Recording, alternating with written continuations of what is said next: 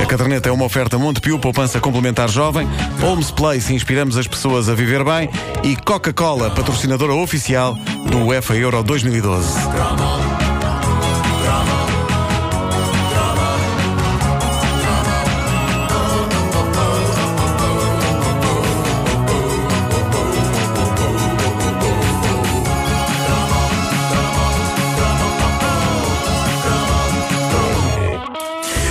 Celebra-se em todo o mundo o Dia da Criança e este cromo, meus amigos, este cromo é sobre a primeira bebedeira. Pá, eu sei, o tema foi pessimamente escolhido, com tanta coisa bonita que havia para recordar no Dia da Criança. Mas o Vasco Palmeirinho desafiou-me a lançar este tema entre os ouvintes da caderneta de cromos. Com isso, abriu uma caixa de Pandora descontrolada que tinha de ser abordada neste cromo. No entanto, deixem-me que diga isto. Cuidado com a pinga, não tenham pressa de aprovar. Vão ter muito tempo na vida para beber. E isto é contigo também, filho. Estás a ouvir? Danado, sempre a tentar chegar ao pisanhambom. Bom, Ah, a, a primeira bebedeira, ah, quem não se lembra dela? Eu, eh, há muita gente que não se lembra, de facto. Ah, eu eu lembro-me que a primeira foi também a última. Eu perdi imensos anos da minha vida em que achava que não gostava de beber. Depois percebi que sim, que até gostava de beber alguma coisa. E, e agora bebo até ao limite da cabeça ficar leve. E de dizer coisas do género: Pessoal, hoje não trouxe cuecas. E atenção que há uma diferença entre dizer Pessoal, hoje não trouxe cuecas e dizer Pessoal, hoje não trouxe cuecas. Sim, é diferente logo à partida. O álcool faz-me dizer disparates, mas disparates articulados. Eu mantenho uma boa dicção com álcool. Ok? A- a única coisa a que eu talvez possa chamar bebedeira grande que tive foi num jantar com amigos em que bebi razoavelmente e percebi que tipo de bêbado sou. E felizmente espero que ele nunca reapareça, esse bêbado. Mas, mas sou, sou aquele que, em vez de ficar alegre, disseca os pormenores mais deprimentes da sua vida e é péssima companhia. Eu sou o bêbado que diz coisas do género: Vocês sabem que as miúdas não queriam nada comigo, vocês sabem que eu era um totó. Ou seja, no fundo, são as coisas que eu digo sóbrio nesta rubrica. Só que ditas de maneira diferente. Só que ditas assim. É estranho, é estranho.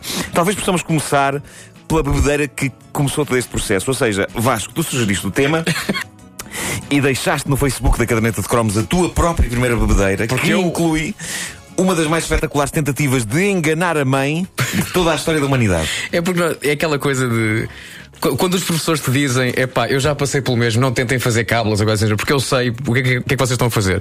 Epá, os nossos pais também já passaram pela, pela, pela- pela- adolescência, então sabem perfeitamente que as desculpas farrapadas que se tentam usar. No meu caso, foi numa- num fim de ano, não me lembro em que ano, não me lembro mesmo, mas era pequenito, foi na década de 90, 90 e poucos. Aham. E ah, foi em Cascais e com ah, uns amigos meus fomos jantar fora e depois fomos a uma festa, não me lembro onde.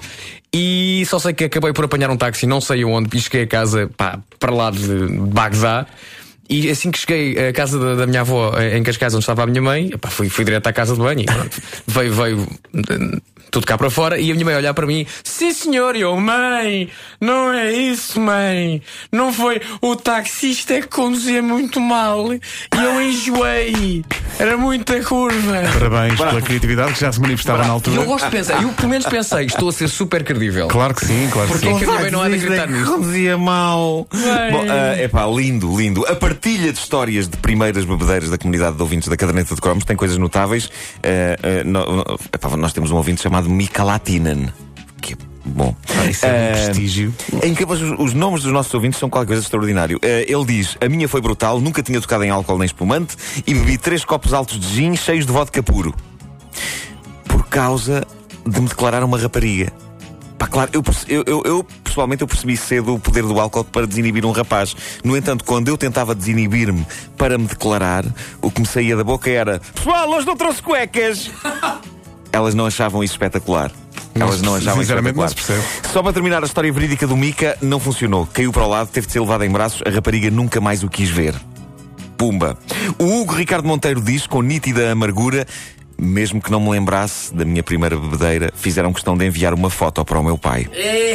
Isto era um clássico. Muita gente tem a sua primeira bebedeira imortalizada em fotografia, porque havia sempre alguém por perto com uma máquina. E hoje ainda mais, com telemóvel. A Maria Souza acabou por cortesia da sua primeira bebedeira, que foi tardia, foi na despedida de solteira dela, acabou por dar bom uso a um jarrão que tinha comprado para a casa nova. E penso que não é preciso escrever mais nada. Bom, está dito, está dito. Digamos apenas que não era um jarrão da dinastia Ming, era um jarrão da dinastia Greg. Bom, a belíssima história, a da Carla Duarte, apanhou a primeira bebedeira da vida dela na festa de aniversário de uma amiga, filha do patrão do pai. Ela aproveitou para tirar a barriga de misérias no que toca a cervejas, sentadinha a um canto. Quando o pai chegou à porta da sala para a levar para casa, diz ela que a sorte foi a mesa ser comprida e atravessar a sala desde onde ela estava até à porta. Então a técnica que ela arranjou para simular que estava sóbria foi ir agarrada à mesa a comer o que encontrando. Olha um risol, olha um pastel de bacalhau, olha um croquete. É claro que se ela tirasse as mãos da mesa caía. Uh, e tem graça porque eu uso essa técnica, mas precisamente para comer salgados. Começo numa ponta da mesa, só acabo na outra. Olha um risol, olha um pastel de bacalhau. Não precisa estar bêbado. Eu quero é comer. Eu quero é comer. Há ouvintes nossos que recordam essa bomba clássica da bebedeira juvenil chamada Gold Strike. É, pá, horrível. Como diz o Hugo Henriques, fez mais pessoal cair do que qualquer tremor de terra.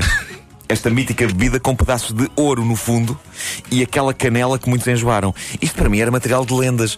Eu lembro perfeitamente de ouvir falar no Gold Strike, mas eu era mais sumol claramente. O, o Gold Strike acontecia, quando apanhavas a primeira de Gold Strike, nunca mais bebia. É era sério. ótimo, era, era remédio Nunca santo, mais bebia pessoas ficavam completamente saudáveis porque tinham uma dessas e nunca mais pegavam em nada.